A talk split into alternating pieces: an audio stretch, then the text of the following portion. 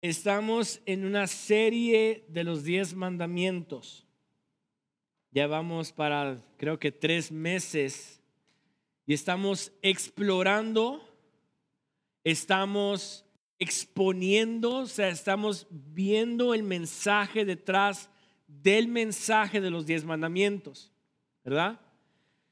Casi no oímos, solo oímos lo superficial de los diez mandamientos, pero no nos podemos, no nos podemos afijarnos ni entender lo que hay detrás de cada mandamiento, el por qué se dijo, cuál es el contexto y por ende no sabemos lo que leemos, ¿verdad? Entonces, hoy estamos en qué mandamiento? En el 6. En el sexto. Bien, estamos en el sexto y el sexto mandamiento es que no matarás. La semana pasada estuvimos aprendiendo sobre el significado de honrar a quién? A nuestros padres, ¿verdad? De qué es honra, qué implica la palabra honra y por qué debemos honrar a nuestros padres, ¿verdad? Entonces nos continuamos en de que Dios después que le dijo a los hijos de Israel, honra a tus padres, honra a tu padre y a tu madre, el segundo que le da para los hijos es no matarás. Y esto lo vemos en Éxodo 20 del 1 al 17, lo voy a leer rapiditamente. Dice, y habló Dios todas estas palabras diciendo, yo soy Jehová tu Dios que te saqué de la tierra de Egipto, de casa de servidumbre. No tendrás dioses ajenos delante de mí. No te harás imagen de ninguna semejanza de lo que está arriba en el cielo, ni abajo de la tierra, ni en las aguas debajo de la tierra no te inclinarás a ellas ni las honrarás, porque yo soy Jehová tu Dios, fuerte, celoso, que visito la maldad de los padres sobre los hijos hasta la tercera y cuarta generación de los que me aborrecen. Y hago misericordia a millares a los que me aman y guardan mis mandamientos. No tomarás el nombre de Jehová tu Dios en vano, porque no dará por inocente Jehová el que tomare su nombre en vano Acuérdate del día de reposo para santificarlo. Seis días trabajarás y harás toda su obra, mas el séptimo día es reposo para Jehová tu Dios.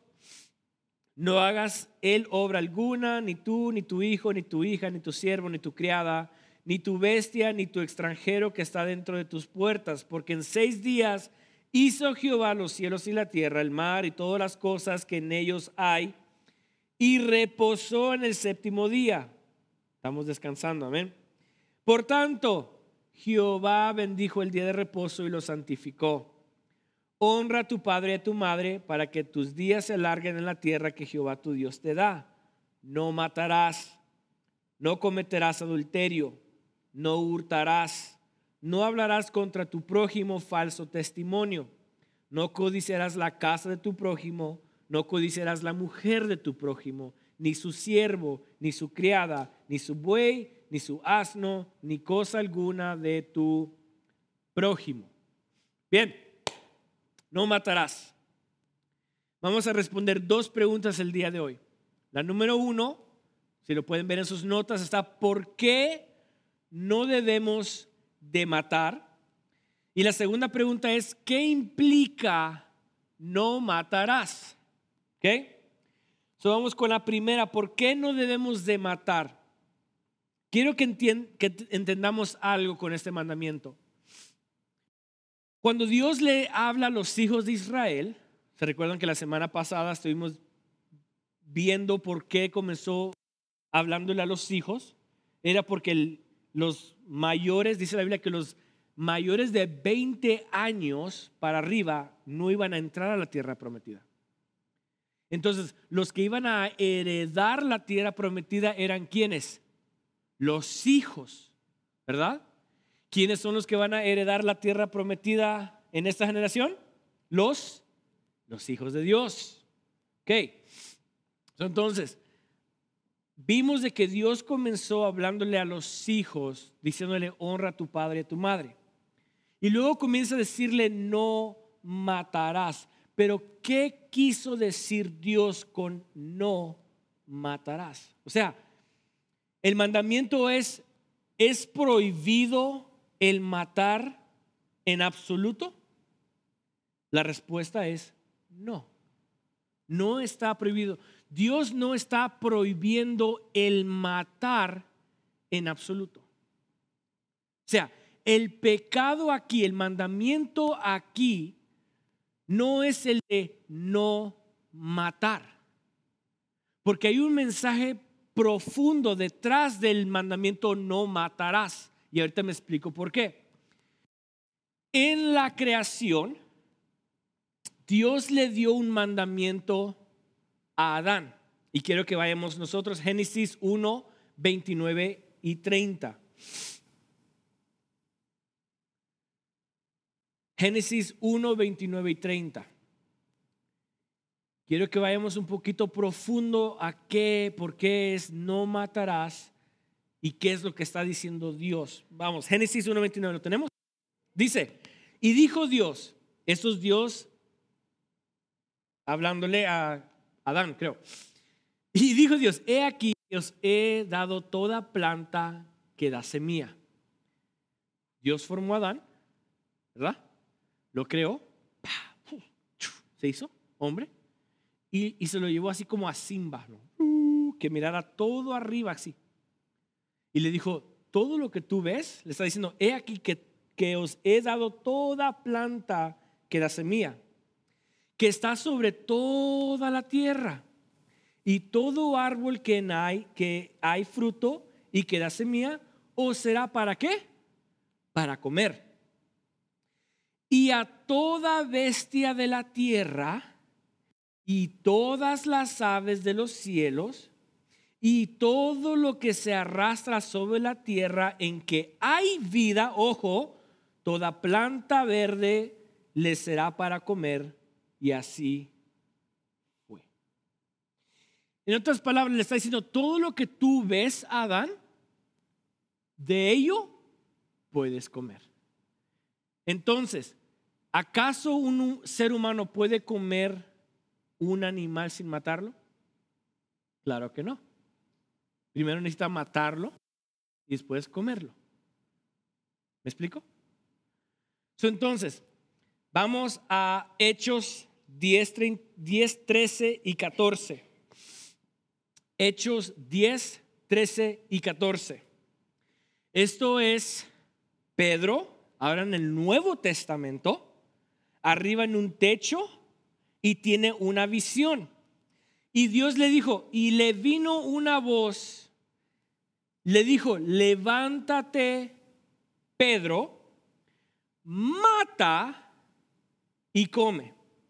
Entonces Pedro dijo, Señor, no, porque ninguna cosa común o inmunda he comido jamás. En otras palabras, los que saben esta historia le comienza a dar una revelación sobre cerdos y otros animales que estaban ahí. Y la voz le dijo, Pedro, levántate, come y, digo, mata y come.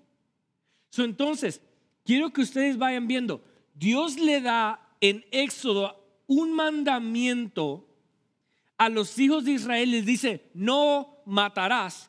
Pero les, le dijo a Adán en el principio, mata y come, y en el Nuevo Testamento a Pedro le dijo, mata y. Entonces, el mandamiento no es de no matar. El mandamiento no está prohibiendo el matar. Entonces, si está diciendo, no matarás, ¿qué implica el no matarás? Antes de entrar a la implicación, con esto en mente, de que el Dios dio mandato que maten y coman. Entonces, ¿qué es lo que Dios quiso darle a entender al pueblo de Israel con no matarás? Y esto es cuestión de hacer conciencia lo que estamos matando. Es cuestión de que pongamos atención lo que debemos de matar. ¿Por qué? Y aquí vamos con la primera pregunta. ¿Por qué no debemos de matar? Cuando Dios habla de no matar, está hablando de que no vas a matar o hacer asesinato. Un asesinato. ¿Por qué no debemos de matar? La primera respuesta es porque la vida es un regalo. Porque la vida es un regalo. Dios en su soberanía hizo al hombre no porque le debía algo al hombre, pero lo creó porque Dios quería complacerse en él mismo en crear a un hombre. Entonces, cuando Dios le da vida a Adán, no es por un deber o una necesidad, sino que fue un regalo que él hizo en formar al primer hombre. Y el soplarle vida fue un regalo. Qué fácil hubiese sido si Dios formara al hombre ¿verdad? Y al formarlo lo hubiese dejado así. Pero no, dice la Biblia que él dio soplo de, de vida. Soplo de vida. Génesis 1.27 dijo, y hagamos al hombre. Entonces, el hacer el hombre fue un regalo en sí. entonces, cuando Dios le dice a los pueblos, al pueblo de Israel, no matarás, es que quiere que hagan conciencia de que si van a matar es matar a los animales. Pero están prohibidos en asesinar o cometer un asesinato en contra de una persona. ¿Por qué? Porque la vida es un regalo.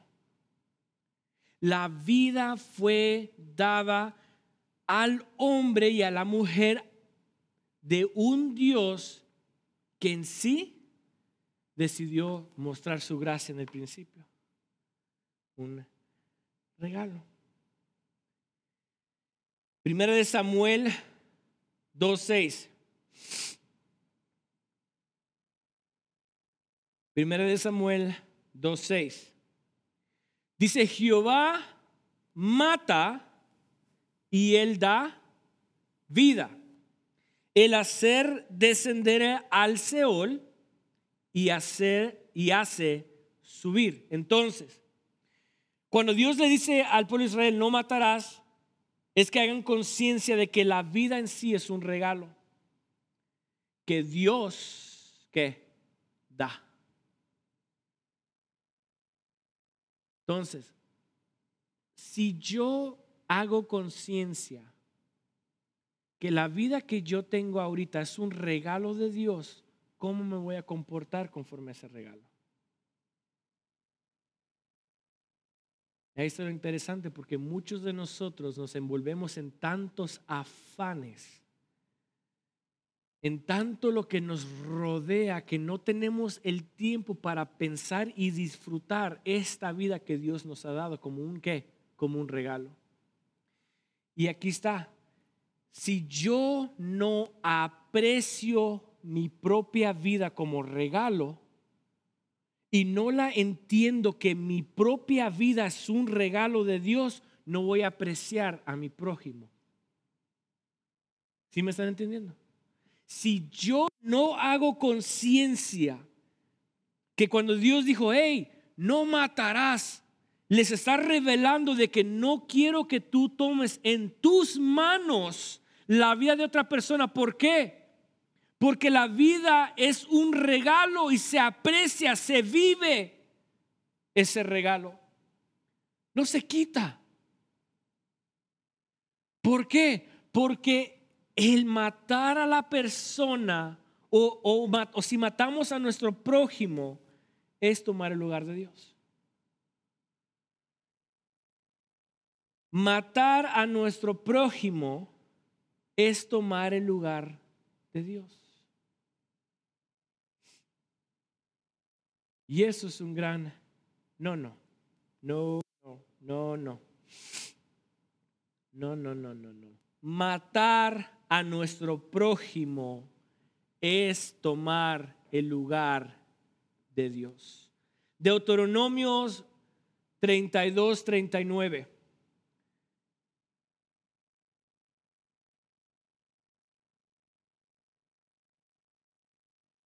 Ved ahora que yo, está diciendo Jehová, ved ahora que yo, yo soy. Sea, yo soy Yahweh, yo soy el único, soy el autoexistente y no hay dioses conmigo. Ojo, yo hago qué? Yo hago morir. Yo Yahweh, o sea, Dios mismo se está dando el taco diciendo, hey, before me, no one. O sea, no hay dioses, no hay nadie que esté conmigo. Yo Jehová, yo Dios, yo el soberano, hago morir. Yo hago morir y hago qué? Vivir. Yo hiero y yo sano. Y no hay quien pueda librar de mi mano. Wow. Qué profundo. Dios mismo revela el carácter que dice, ¿sabes qué? Nadie más puede quitarme mis intenciones de mí. So el yo decir, voy a eliminar a mi prójimo, es querer tomarle el lugar de Dios. Eso es cuestión de conciencia. ¡Hey! La vida es un regalo. No matarás. Mejor aprende a vivirla, a apreciarla. Y una vez más, estamos tan involucrados en todo nuestro alrededor, los afanes, el trabajo, nuestras, nuestros deseos, la avaricia, queremos lograr multitudes de cosas, tener casononotas, carros, queremos tener posesiones, dinero, ¿Y nuestra vida qué? ¿Dónde está el descanso de nuestra vida? ¿A dónde está el aprecio de que mi vida es un regalo y por lo tanto tengo derecho de descansar? Tengo derecho de, de, yo sentirme bien, porque es, mi vida es un regalo. Estoy siendo un mal administrador si estoy trabajando en afanes y afanes y afanes y nunca cuido de mi propio cuerpo. Estoy siendo un mal administrador. Número dos, ¿por qué no debemos de matar? Porque número dos, la vida tiene valor. Si es un regalo, este regalo tiene valor. Ojo, el regalo más grande de la humanidad es la vida. Y la vida tiene valor porque somos creados a la imagen de Dios. Génesis 1, 26 y 27, ¿qué dice?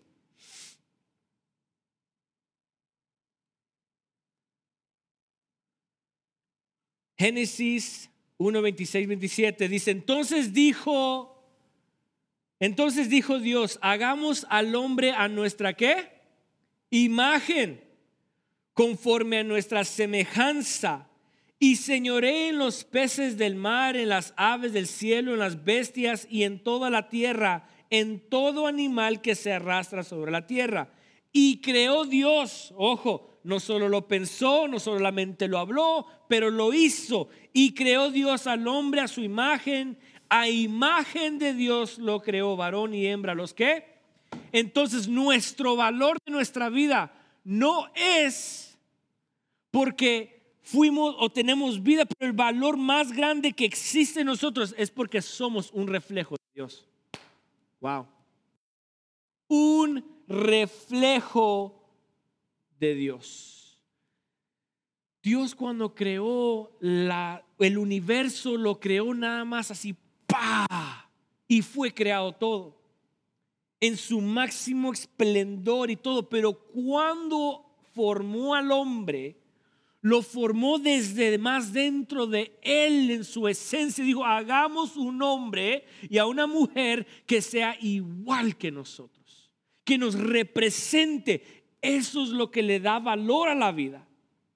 No son las posesiones. Ojo, Adán y Eva, Adán y Eva, fueron formados y creados ¿qué? Desnudos. En otras palabras, no tenían nada no tenían ropa, no tenían casa, no tenían absolutamente nada, pero tenían lo más valioso en la tierra, era la imagen de Dios. Era la imagen de Dios. Y en nuestra mentalidad pobre, todo lo demás tiene valor, menos nuestra propia qué? Nuestra propia vida. Y como no nos valoramos, no valoramos a quienes, a los demás. No valoramos a los demás. La vida tiene valor porque somos creados a la imagen de Dios. La vida tiene valor porque somos creados a la imagen de Dios. Eso está en sus notas, está en Génesis 1.26. Génesis 9.1, ¿qué dice? Dice, el que derramare sangre del hombre, o sea, el que matare al hombre, por el hombre su sangre será derramada, o sea, ojo por ojo, diente por diente. Porque a imagen de Dios es hecho quién? El hombre. Génesis 9:6. Génesis 9:6. El que derramare sangre del hombre, por el hombre su sangre será derramada, porque a imagen de Dios es hecho el hombre. Ojo, voy a dar un ejemplo aquí.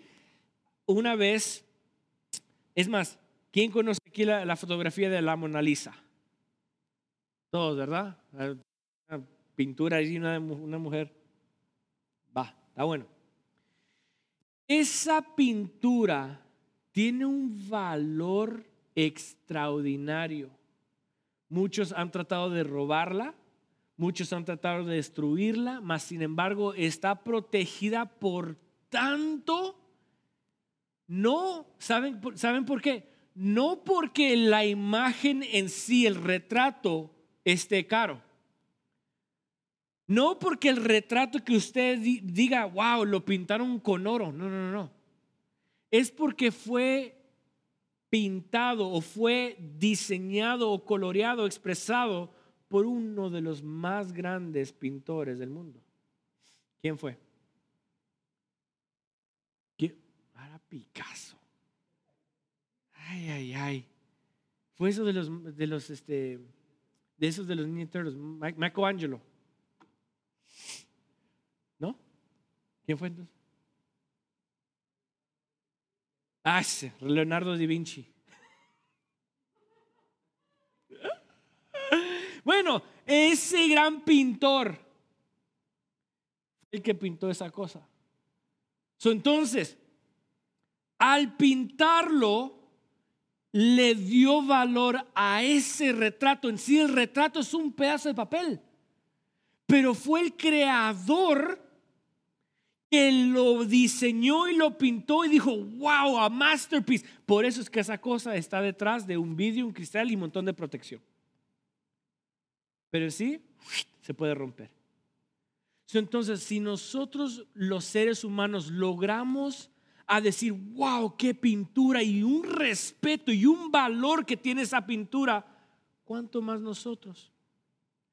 ¿Cuánto más nosotros que tenemos al Dios creador del universo que nos hizo a su imagen y semejanza. ¿Cómo fue? El creador nos da valor. So, cuando Dios le dice a la generación de los, de los hijos de Israel, hey, no matarás, haz conciencia, tu vida es un regalo, no la mereces no mereces tu vida. No solamente eso, tiene un valor porque ha sido creada de mi parte. Y la sociedad de ahora, ah, no sé si expresarlo, es lo que menos valoramos. Especialmente cuando decimos de que, de que hay un, no sé si decirlo, un feto. Ay, ese no es una vida, no es nada. Lo que tenga vida y que sea ser humano tiene un gran valor. Y nosotros lo despreciamos. Es lo que el pecado ha hecho a, nuestros, a nuestras vidas. Nos quita el verdadero enfoque de lo que realmente tiene valor. Y a consecuencia de que como hemos quitado nuestro enfoque de ese valor, menospreciamos a nuestro prójimo. Como hemos quitado nuestra mirada de lo que es un regalo y de lo que es valioso, como no lo tenemos así en nuestras propias vidas, yo soy capaz de odiar, de matar, de asesinar a mi prójimo. Ahora, aquí surge otra pregunta que no está ahí. Si Dios prohibió el matar al ser humano, ¿por qué entonces mandó a destruir ciudades, naciones, pueblos, reyes, niños? Como que se quiere contradecir. Pero en sí, en sí, si Dios permitió que eso sucediera, si Dios permitió que destruyeran naciones, pueblos, niños, mujeres, cuando Dios le dijo, le dijo a Saúl, Saúl, ve y mata a Abimelech y a todos, niños, mujeres, bueyes, todo mátalo. Entonces, ¿cómo es que Dios dice no matarás, pero en sí permitió la matanza de todos ellos? ¿Dónde? Dios da y quita, sí. Pero es porque ellos, recuerden que el pueblo de Israel tenía guerra porque estaban tras que una conquista. Y no puede haber conquista si no hay guerra. So Dios permitió todas esas batallas, todas esas luchas. Lo segundo, si Dios le dijo a Saúl, era porque Abimelech era enemigo de Dios. Y todos los que son enemigos de Dios, ¿qué dice la Biblia? Perecen. Todo enemigo de Dios perecen. Ay, mujeres, niños, son enemigos. Se oye cruel, pero son enemigos. Y si Dios da un mandato, hay que obedecerlo. Entonces, ¿qué implica no matarás? Debemos de saber que lo que implica es que hagamos conciencia de que es cuestión del corazón cuestión del corazón. El matar, ojo, no está prohibido. Es el de no hacer asesinato. ¿Cuál es la diferencia? El verbo significa matar con premeditación y malicia. Lo voy a volver a repetir. ¿Qué? La pregunta es, ¿qué implica? La respuesta es, es cuestión del corazón. O sea, que se trata del corazón. ¿Sí entendieron? Ok. ¿Por qué? Porque Dios dijo, no matarás, pero el matar en su verbo es hacerlo con premeditación y malicia del corazón. Eso es lo que Dios está prohibiendo. Matar a tu hermano cuando estás premeditando lo que quieres hacerle y cuando lo estás haciendo con un mal corazón. ¿Se entendieron? Entonces, de terminar. Por eso es que Dios le habla a Caín antes de su acción. Vamos a Génesis 4, 6, 8. Génesis 4, 6, 8. Esto es Caín ofreciendo un sacrificio a Dios de alabanza y Abel también. Y Dios, dice la Biblia, que recibió en agrado al de Abel, pero el de Caín no lo recibió con agrado. Y entonces Dios le habla a Caín, Génesis 4, 6 dice, entonces Jehová dijo a Caín, ¿por qué te has ensañado? ¿Y por qué ha decaído tu semblante? O sea, en otras palabras, estaba qué? Triste, estaba enojado, ¿verdad? Siete, si bien hicieres, ¿no serás enaltecido? Y si no hicieres bien, el pecado está ¿qué? A la puerta. Con todo esto, a ti será su deseo y tú te enseñorearás de él. Y dijo Caín a su hermano Abel, salgamos al campo. Y aconteció que estando ellos en el campo, Caín se levantó contra su hermano Abel y qué? Ah, pero ya no había Caín primero pensado lo que quería hacerle. No Caín cuando vio que Abel dio una ofrenda y Dios la aceptó, no se llenó su corazón de ira, no llenó su corazón que de malicia. ¿Y qué hizo? Comenzó a premeditar lo que quería hacerle. Entonces Dios conociendo el corazón le dijo, hey, ¿Qué estás haciendo? ¿Qué, ¿No crees que si tú haces bien, no serás que, mira, enaltecido? Pero si estás con un corazón que quiere hacer el mal, tú te vas a adueñar de las consecuencias. Tú vas a ser el dueño de tus acciones. Entonces, Caín, aún oyendo a Dios, le dijo a ver, ¿sabes qué? Let's go for a walk. Y fueron a caminar. Y estando allá, ¡pau! Lo mató. Entonces, ahí vemos el primer ¿qué? asesinato. Y esto es exactamente lo que Dios estaba prohibiendo. Es exactamente lo que Dios quería de, la humanidad del principio.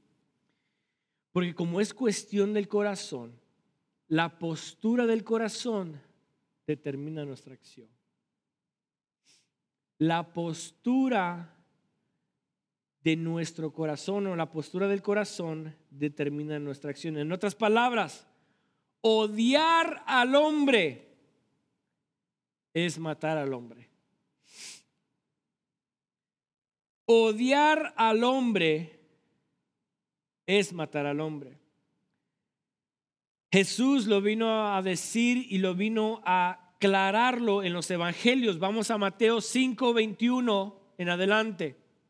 Mateo 5, 21 en adelante. Dice, oíste que fue dicho en los antiguos, no matarás. Y ellos dijeron, oh sí, pues Claro que yo lo oí, yo no he matado, yo nunca jamás he cometido un, un asesinato, yo jamás, jamás, jamás. Ok, oíste que fue dicho en el antiguo, no matarás, y cualquiera que matare será culpable de juicio, pero yo os digo que cualquiera que se enoje contra su hermano será culpable de juicio. Y cualquiera que diga necio a su hermano será culpable ante el concilio. Y cualquiera que diga fatuo quedará expuesto al infierno de fuego. Primera de Juan 3:15.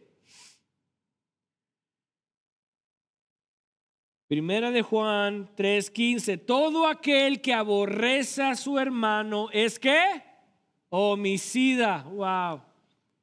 Todo aquel que aborrece a su hermano es que es que homicida.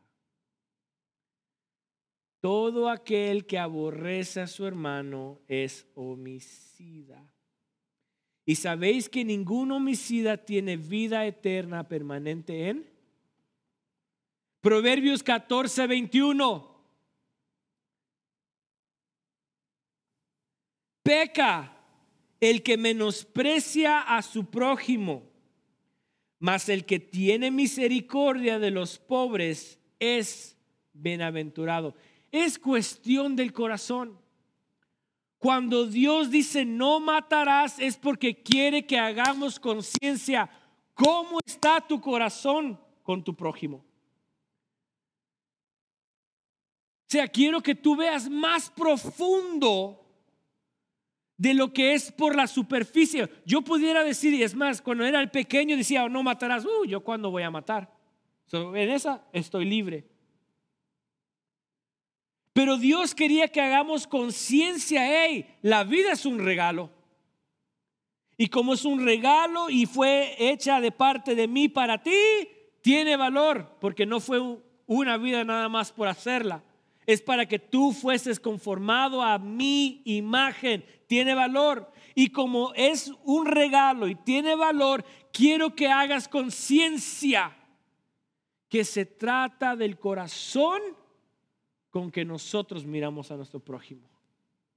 So, cuando digo no mates, no matarás, no tengas nada en contra de tu prójimo. No lo odies, no lo aborrezcas. Eso es lo que dice la Biblia, ¿no? Todo aquel que aborrece a su hermano es homicida. Se le fue dicho en antigüedad que el que matare será culpable, pero yo digo que cualquiera que, que se enoje ¿verdad? Dice que se enoje con su hermano, el que le diga necio, el que le diga fatuo, el que aborrece, el que menosprecia, o sea, todos estos es cuestión del corazón. Si yo me enojo y, pienso malicia con mi hermano, ya soy homicida. Ya he pecado y por lo tanto quebranté el mandamiento. ¿Cuántas veces no lo hemos quebrantado todos? Que mi hermano, mi primo, mi primogénito, mi niña, medio mundo nos hace enojar. Y cuando nos hace enojar nos da un coraje y a unos perdonamos y a otros decimos, no, ni en pintura lo quiero ver. A unos decimos, oh, espérame, está bien, me hiciste esto, te abrazo, te perdono, es ok, we're brothers, ahí estamos, cool. Y en otro lo vemos ahí está ese, no quiero ni entrar. Y comenzamos a murmurar, ya quebranté el, el mandamiento. Ya lo quebranté. El tenerle odio a mi hermano, quebranté. Al decirle necio, o sea, en otras palabras, la ofensa que yo le digo a mi hermano, ya, ya fallé. Porque es cuestión del corazón. Ahora, para terminar, ¿cómo podemos ser libres de caer de este gran pecado? ¿Cómo podemos ser libres de no caer de este pecado? La respuesta la encontramos en Deuteronomios 4.6. Deuteronomios 4.6.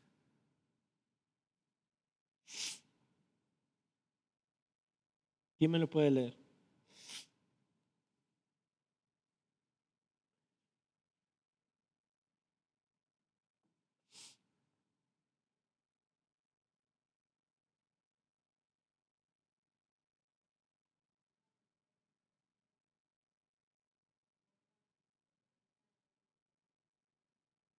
Deuteronomios 4.6.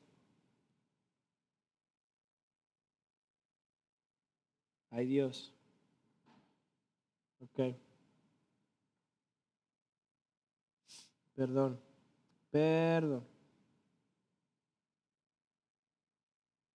Vamos a Lucas 10, 27, perdón. Lucas 10, 27.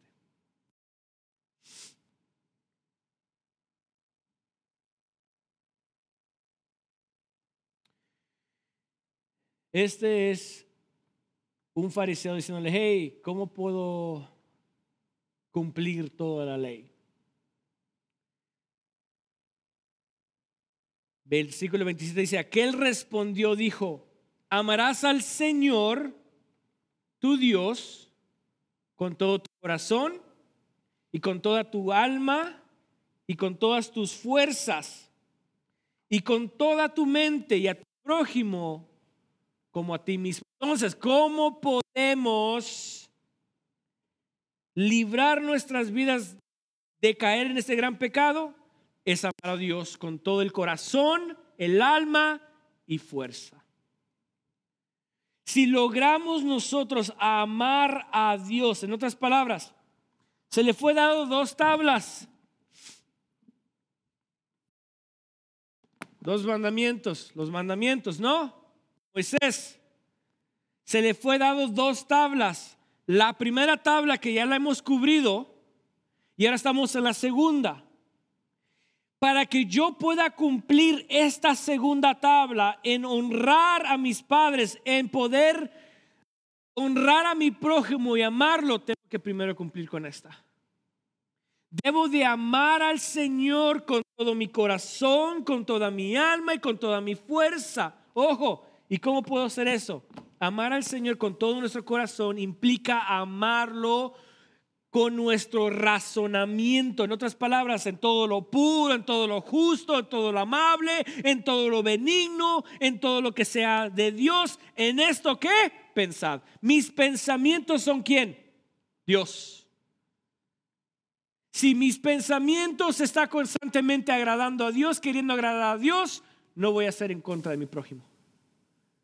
So, amar a Dios con todo nuestro corazón es, implica amarlo conscientemente, nuestro razonamiento. Amarlo con nuestra alma implica con nuestras emociones y afecto, amarlo de corazón, que yo tenga un afecto íntimo con Él.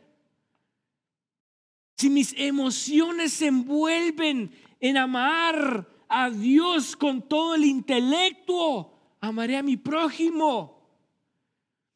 Y lo tercero, con toda mi fuerza, esto implica con todos mis recursos. Si mis bienes y mis recursos son para Dios y yo aprendo a despojar todos mis recursos para Dios, sabré despojar mis recursos para mi prójimo y así estaré cumpliendo este mandamiento.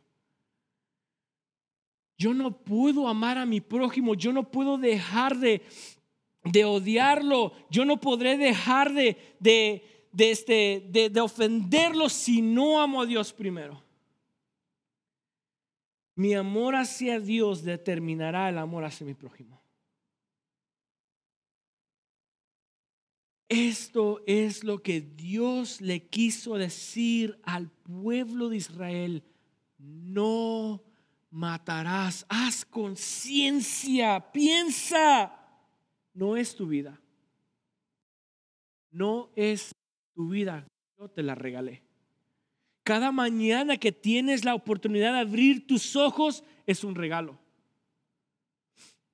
No la desperdicias. Segundo, si yo te di este regalo es para que tú me representes porque te he creado mi imagen. Valórala. Valora tu vida. No la menosprecies. Y segundo, guarda tu corazón. Por eso es que lo que dice la Biblia, sobre todas las cosas guardadas, guarda qué? Tu corazón. ¿Por qué? Porque de ella manda la vida. yo voy a amar a mi prójimo porque su vida es un regalo. Su vida tiene valor. Y como yo amo a Dios sobre todas las cosas y me despojo de mis preferencias por amor a Dios, lo voy a hacer con mi prójimo. Esto es no matarás. Incline su rostro. Padre, te doy gracias en este momento. tu amor y fidelidad